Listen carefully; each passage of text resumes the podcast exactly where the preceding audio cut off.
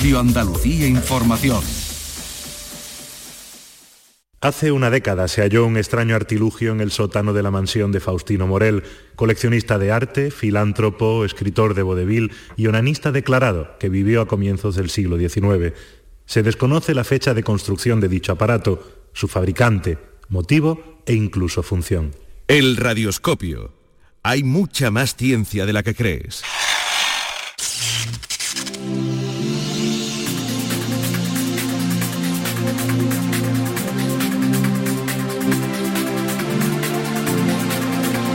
El Radioscopio. Desde Ray Granada, Susana Escudero. No lo voy a hacer. ¿Pero por qué no? Que yo te sujeto como otras veces. Mira, dejemos el tema, ¿vale? Además, yo ya no tengo edad para hacer estas cosas. Eso era antes, pues, cuando yo era un divulgador intrépido, innovador, no como ahora. No como ahora, no como ahora. Mm. Que eres un gallinota, venga. Si ahora tienes un radioscopio, ¿qué te puede pasar? Además, si no lo hacemos ahora, dime a ver, ¿cuándo lo vamos a hacer? Que estamos hablando de un premio Nobel. La percha es perfecta. Haríamos historia de la radio. que no.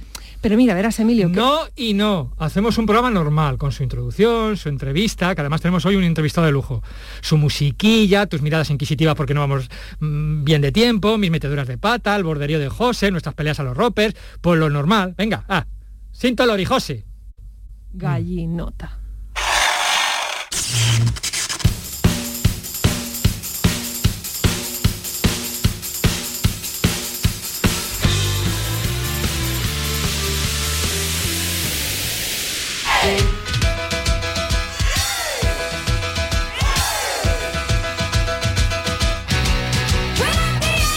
Durante los días 13 y 15 de febrero de 1974, empleando el radiointerferómetro del observatorio de Green Bank en el estado de Virginia, los astrónomos Bruce Balick y Robert L. Brown descubren una intensa fuente de emisión de radio muy compacta que parece provenir del centro mismo de nuestra galaxia, a unos 28.000 años luz de distancia, en la dirección de la constelación de Sagitario. Se le bautiza como Sagitario A estrella.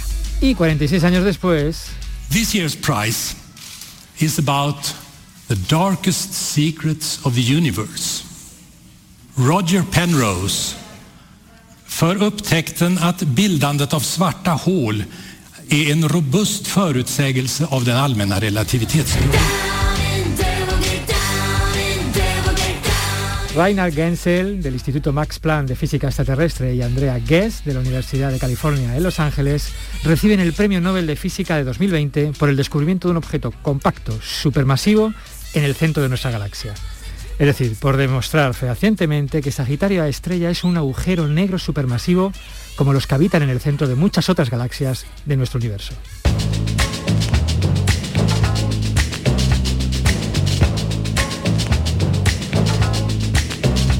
Pero esto no es algo que hayan hecho en dos días. Han sido cerca de 30 años de paciente y sistemática observación que han permitido reconstruir año a año las órbitas de las estrellas que danzan alrededor de este fascinante y compacto objeto que encierra una masa de unos 4 millones de soles. Décadas de constancia y de extraordinario ingenio para llevar la tecnología al límite y desarrollar los instrumentos y las técnicas observacionales necesarias para poder ver a través de las densas y opacas nubes de gas y polvo que ocultan el centro de nuestra galaxia. Y hacerlo con una resolución extraordinaria. Y sobre todo, un premio Nobel para uno de los pocos laboratorios naturales en los que podemos testear la gravedad en su estado más salvaje.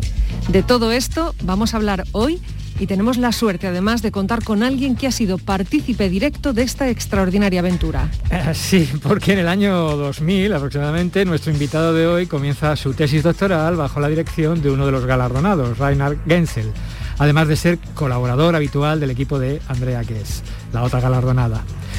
Teníamos ya muchas ganas de tener aquí nuestro radioscopio, hemos esperado que le dieran el premio Nobel a Sagitario Estrella para tener aquí en nuestro estudio a Rainer Skodel. Hola Rainer, ¿qué tal? Hola, ¿qué tal Emilio? Yo muy contento, por supuesto.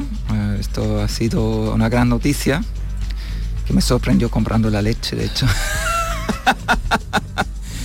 Leyendo el móvil en el supermercado es genial, la verdad es genial y, se lo merece mucho los dos, se lo merece, bueno, y Roger Penrose of course, pero este ya es, este ya es un gigante.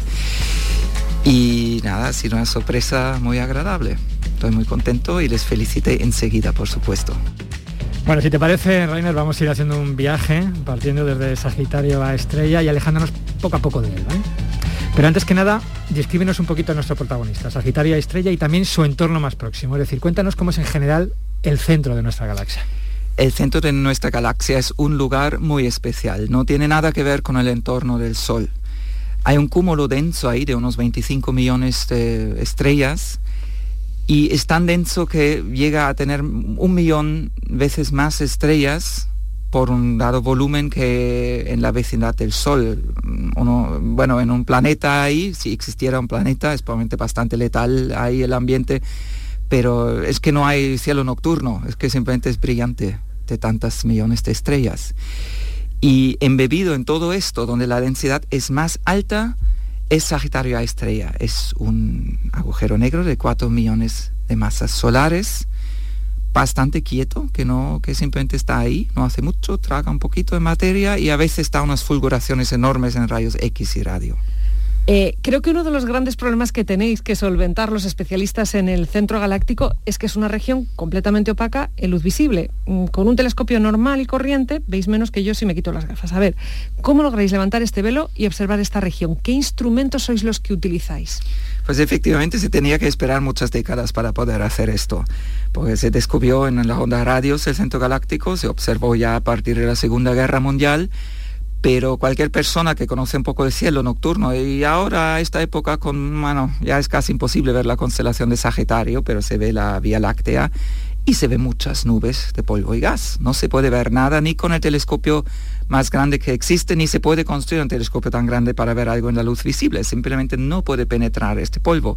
Sin embargo la radiación infrarroja un poco más allá de la luz visible sí puede penetrar el polvo como un 10% de esto y sí se puede, así se puede observar las estrellas que dan su luz sobre todo en lo visible, en lo infrarrojo.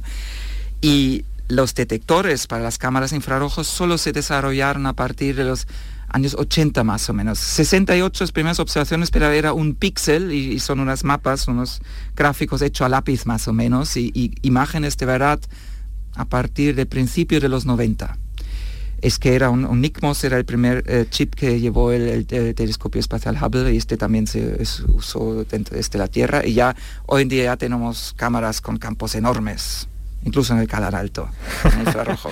Pero básicamente eso, utilizáis grandes telescopios infrarrojos para poder penetrar ahí en esa zona. vamos a quedarnos en los, los alrededores de, de Sagitaria Estrella, la parte más, la vecindad más cercana, porque en 2002 publicas un artículo en el que mostráis los resultados de 15 años observando las trayectorias de las estrellas que orbitan alrededor de Sagitaria la estrella.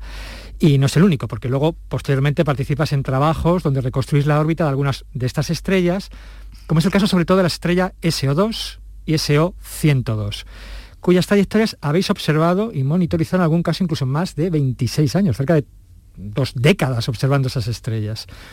Háblanos un poco de estas estrellas y por qué son tan importantes para determinar que efectivamente la naturaleza sagitaria de estrella es un agujero negro. Eh, ahí es una pequeña anécdota cuando yo fui a, Reinhard Genzel para preguntar um, si tiene una tesis para mí, si puedo trabajar con él.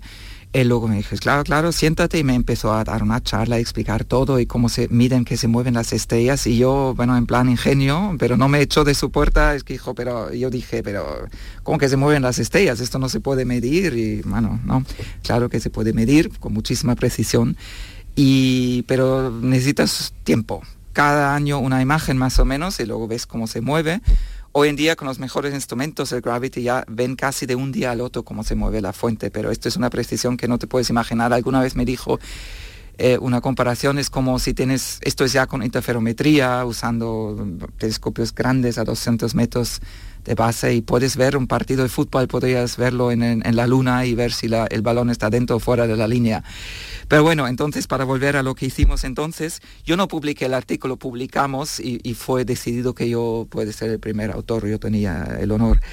Em, pues eh, es un experimento que toma mucho tiempo y, está este SO2 o S2, como es la terminología de los alemanes, eh, necesita 16 años para dar una vuelta al agujero negro y justo entonces, en el año 2002, antes se conocía que estaba cerca de Sagitario Estrella, se movía muy rápido, se veía que, tenía una, trayectoria curvada o, que hay alguna fuerza la está acelerando, pero más no teníamos. Y, justo entonces dio la vuelta, sacamos una nueva imagen y la estrella no es, era donde pensábamos que iba a ser, pero en completamente otro lugar y nos dimos cuenta que eso es porque había dado una curva muy rápida por el agujero negro, se había acercado y podíamos hacer un fit de una órbita usando las leyes de Kepler del siglo XVII, plan de corriente, y eso nos permitía medir la masa, y ver en, qué volumen está encerrado y las otras estrellas, desde entonces ya se conoce las órbitas de casi una treintena de estrellas.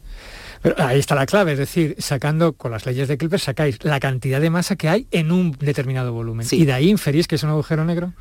Sí, eh, mira, ¿cómo medimos masas en la astronomía? Usando cuerpos para medir la masa de otros cuerpos. Puedes medir la masa de la Tierra si conoces la órbita de la Luna.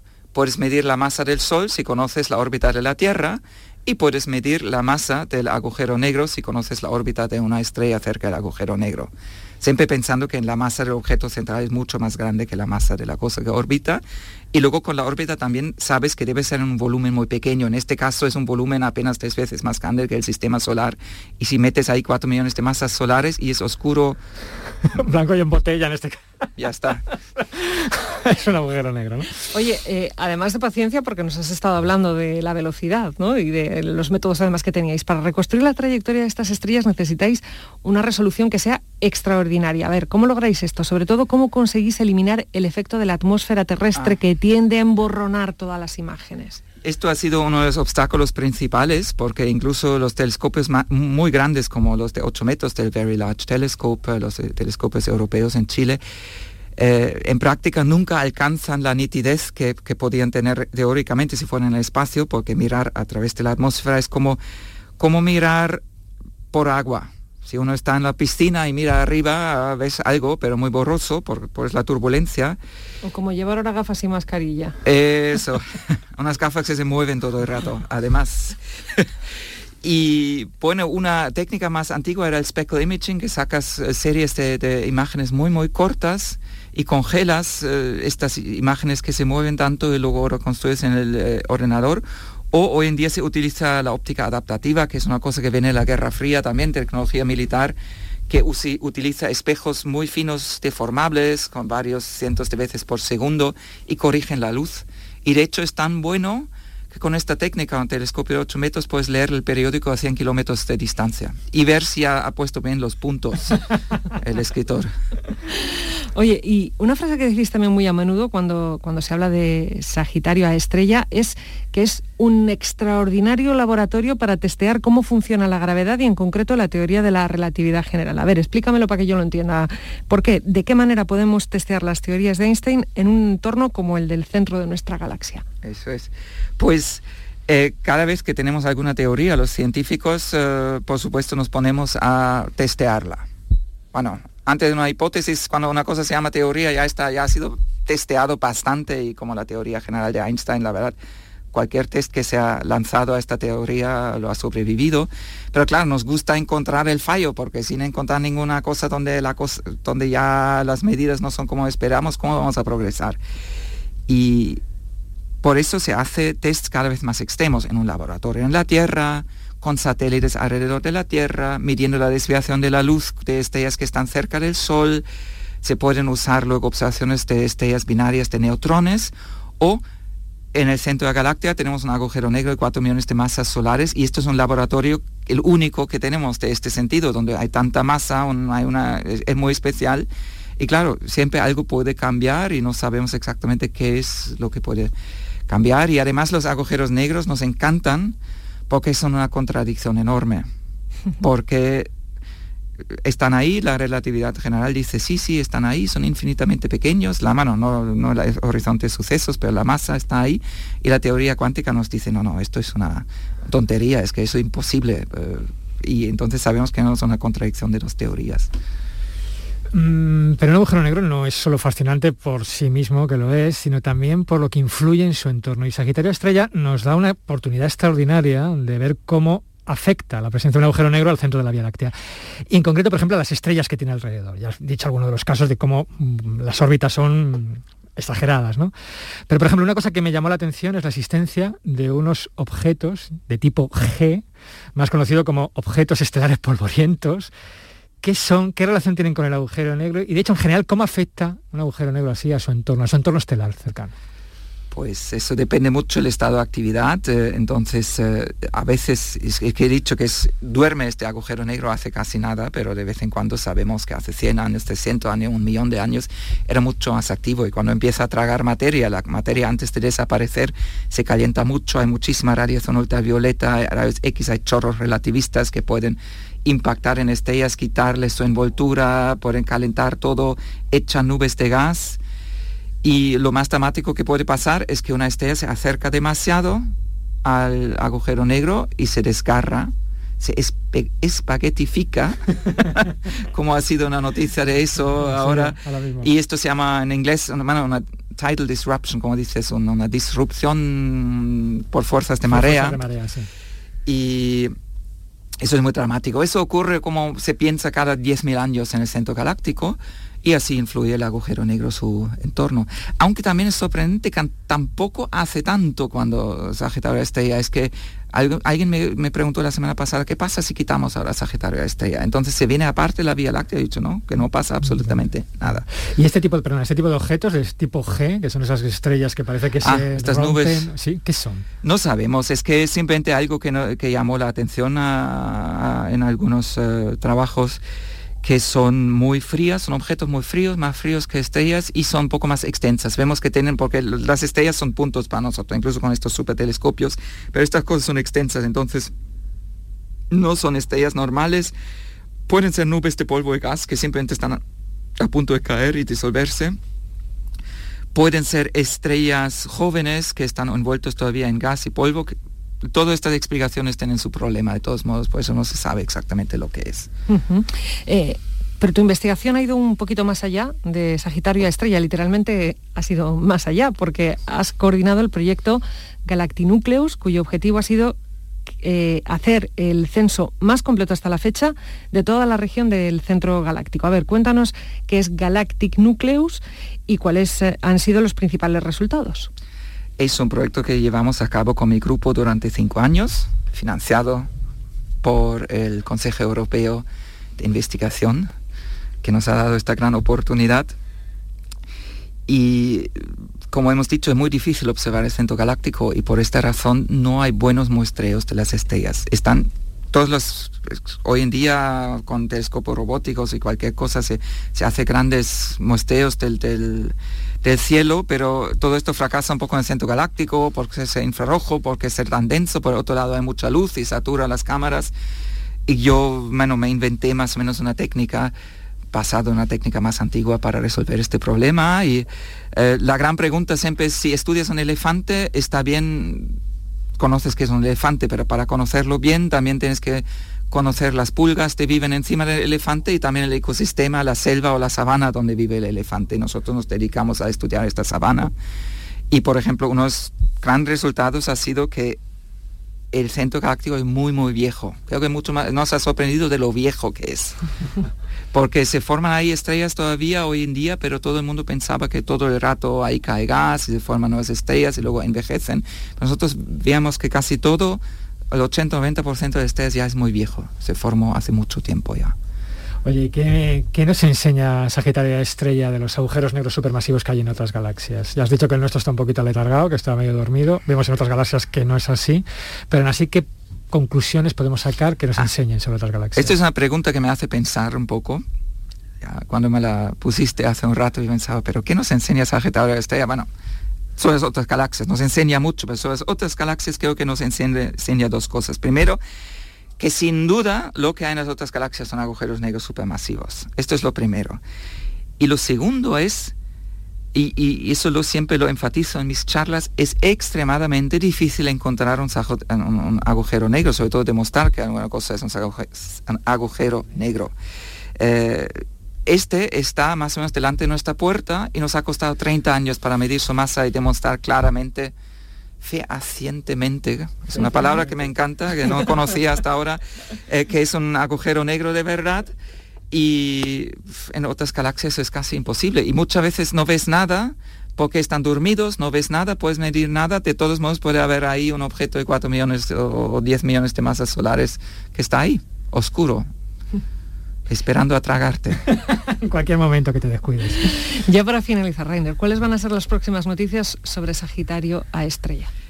Pues yo creo que las próximas grandes noticias van a venir del horizonte, el telescopio Horizonte de Sucesos, o en inglés Event Horizon Telescope, que es una colaboración de cientos de científicos en el mundo que utilizan radiotelescopios, la técnica de interferometría, y utilizan como una docena de telescopios usando como la Tierra, como en el telescopio entero, para tener unas imágenes aún mucho más nítidas, con una resolución angular que es que, te explota la mente literalmente, porque no piensas que eso se puede hacer. Y pues estos van a sacar imágenes de, del plasma antes de caer en el horizonte de suceso, incluso un tipo de película. Esto es lo que creo que va a pasar dentro del año que viene. Vamos a, seguramente vas a entrevistar a alguien aquí dentro del año que viene. A eres tú. Yo no, yo en este proyecto no estoy, pero hay colegas. No, pero seguramente que te volveremos a traer sobre todo para hablar de Galactic Nucleus, que es un proyecto fantástico que todavía no ha dicho ni mucho menos su última palabra, porque yo creo que todavía hay material que, va, que vamos a ir viendo poco a poco sobre ese censo extraordinario de lo que habita el centro galáctico, que no solamente son agujeros, un agujero negro, sino muchas más cosas. Bueno, te podrás quejar, ¿no? No me quejo para nada. Ha sido un placer tenerte con nosotros. Enhorabuena y también enhorabuena por lo que te toca de ese premio Nobel, porque un trocito de tu investigación está ahí también. ¿eh? Pues un poquito de luz cae en mí. Es que, sí, ha sido un gran honor. Pues muchísimas gracias. He disfrutado mucho hablar con vosotros. Igualmente, Rainer.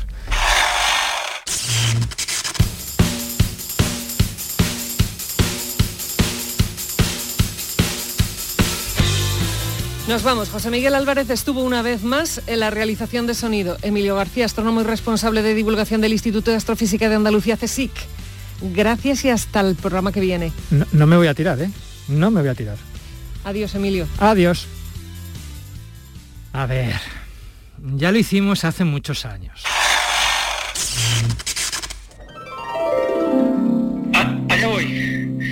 No lo intenten repetir en casa, ¿eh? Venga. ¡Jerónimo! Emilio, Emilio, ¿me oyes? ¿Me, oyes, cambio? Hola, guapa. ¿Qué tal? Qué pasada es esto, qué pasada. E, es, como un tobogán, pero a lo bestia.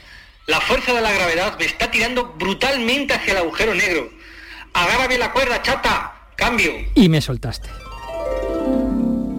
Bueno, esto es impresionante. La aceleración es cada vez más grande. Pesada la moscarda esta.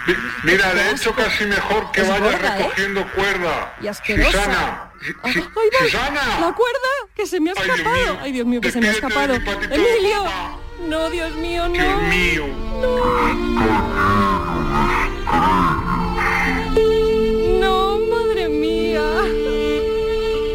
Hijo cualquiera se despista. Después me volví a tirar en aquella space opera en la que viajamos con el platillo alpujarreño. Ay, qué recuerdos.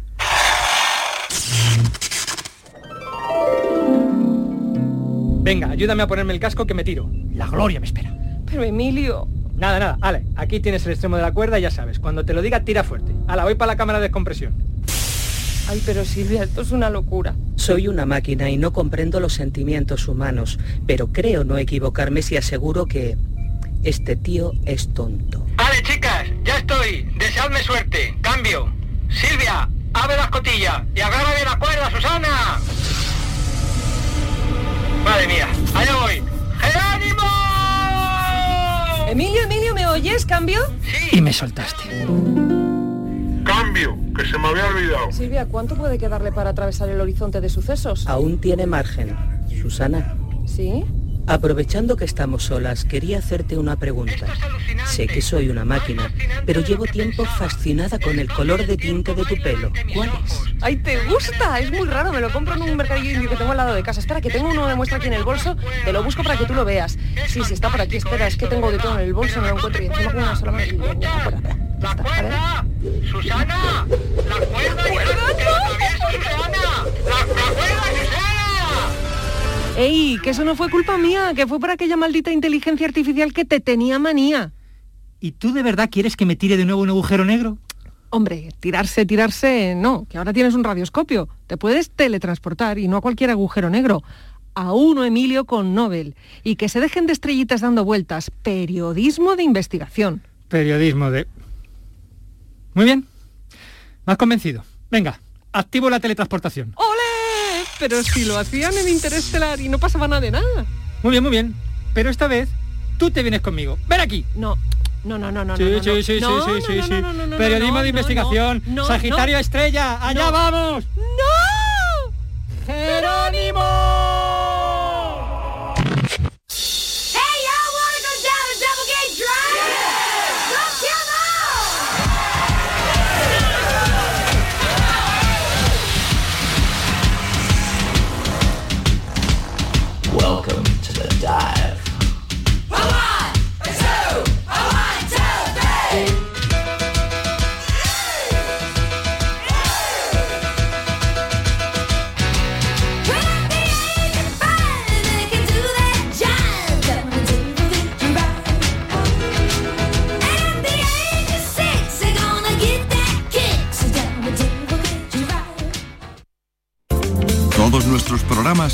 Están en nuestra web y en nuestra app. RAI, Radio Andalucía Información.